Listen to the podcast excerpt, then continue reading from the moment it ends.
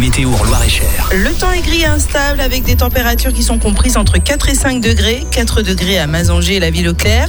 5 degrés à Vendôme. Dans l'après-midi, c'est mieux. Alternance de nuages et d'éclaircies.